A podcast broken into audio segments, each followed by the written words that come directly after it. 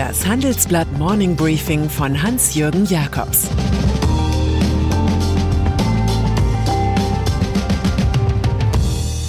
Guten Morgen allerseits. Heute ist Dienstag, der 5. November, und das sind heute unsere Themen.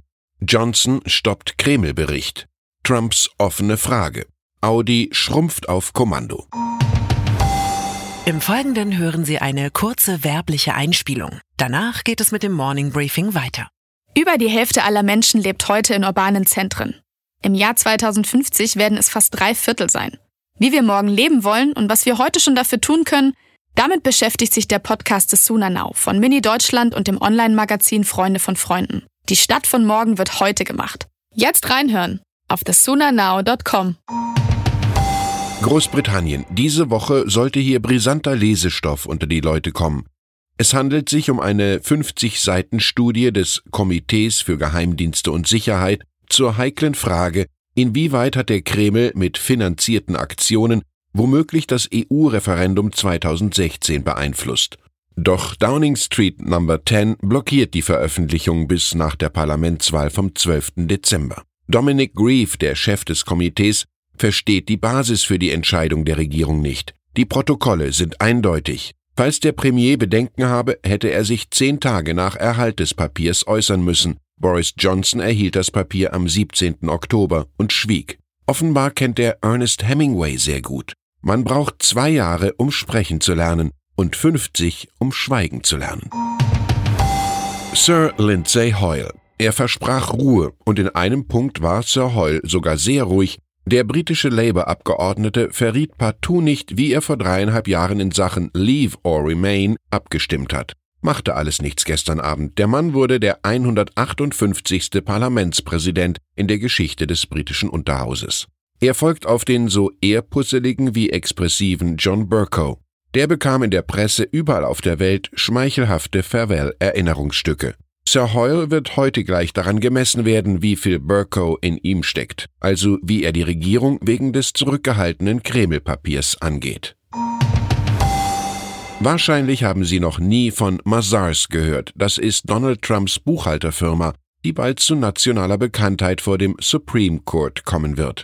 Dort geht der US-Präsident gegen eine Entscheidung eines New Yorker Gerichts an, dass die Steuerunterlagen für acht Jahre herauszurücken seien. Der Staatsanwalt will mit der offiziellen Anforderung der Dokumente zehn Tage warten, bis Trumps Vertreter die Schriftsätze fertig haben. Am Supreme Court haben die Konservativen eine 5 zu 4 Mehrheit, was an den letzten zwei von Trump berufenen Richtern liegt, Neil Gorsuch und Brett Kavanaugh.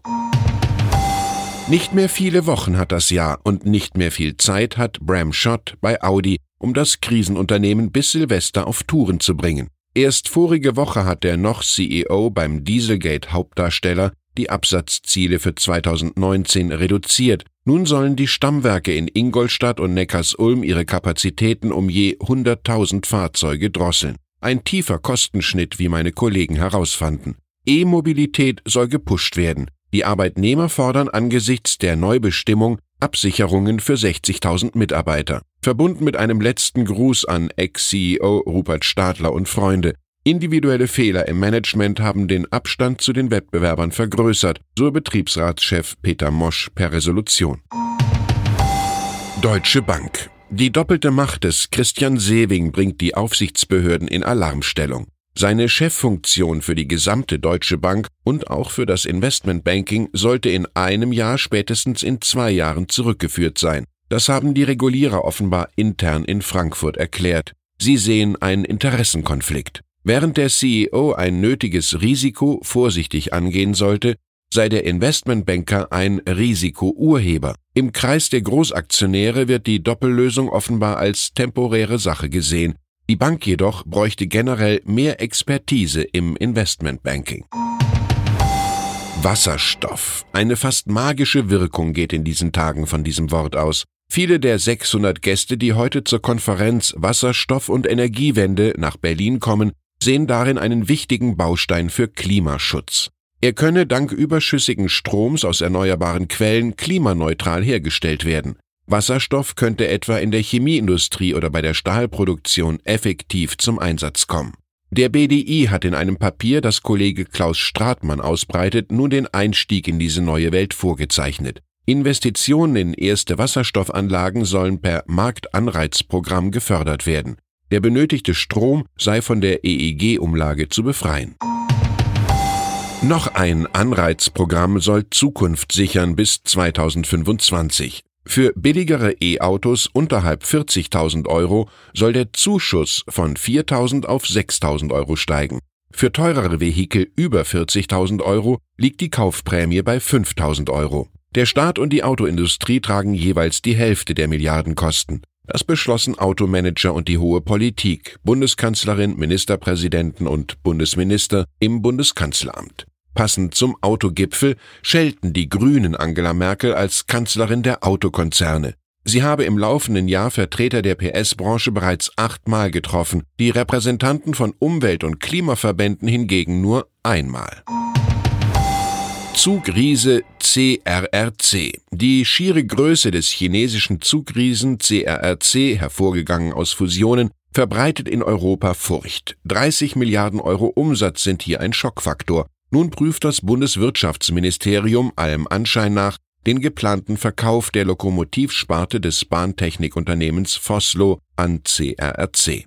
Ein Veto ist möglich, ein Verbot des Deals nach dem Außenwirtschaftsgesetz steht im Raum. Der chinesische Staatskonzern Nummer eins der Branche hätte so ein Einfallstor in Europas Markt. Siemens und Alstom hatten mit der Bedrohung aus China ihre Fusionspläne begründet und waren von der EU-Kommission mit dem Argument abgewimmelt worden, CRRC habe in Europa bisher kaum Fuß gefasst. Ehe man anfängt, seine Feinde zu lieben, sollte man seine Freunde besser behandeln, so Mark Twain.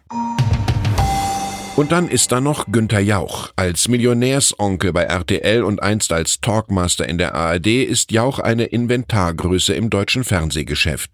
Der mit Ehrungen überhäufte Moderator darf sich nun auch mit dem Titel Gastronom des Jahres schmücken.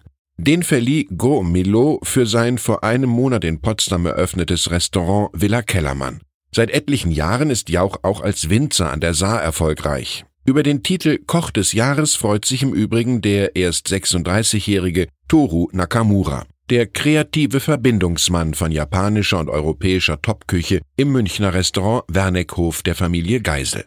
Ich wünsche Ihnen einen genussstarken, inspirierenden Tag. Es grüßt Sie wie immer herzlich Hans-Jürgen Jakobs. Jetzt noch ein Hinweis in eigener Sache. Change Made in Germany. Unter diesem Motto treffen Sie die wichtigsten Entscheider der deutschen Industrie beim Handelsblatt Industriegipfel 2019. Am 12. und 13. Dezember sind sie zu Gast bei ThyssenKrupp in Essen. Mit dabei sind unter anderem Annalena Baerbock, die Bundesvorsitzende der Grünen, der chinesische Botschafter Ken Wu und Hans van Bielen, der Vorstandsvorsitzende von Henkel. Mehr Infos gibt's unter handelsblatt-industriegipfel.de.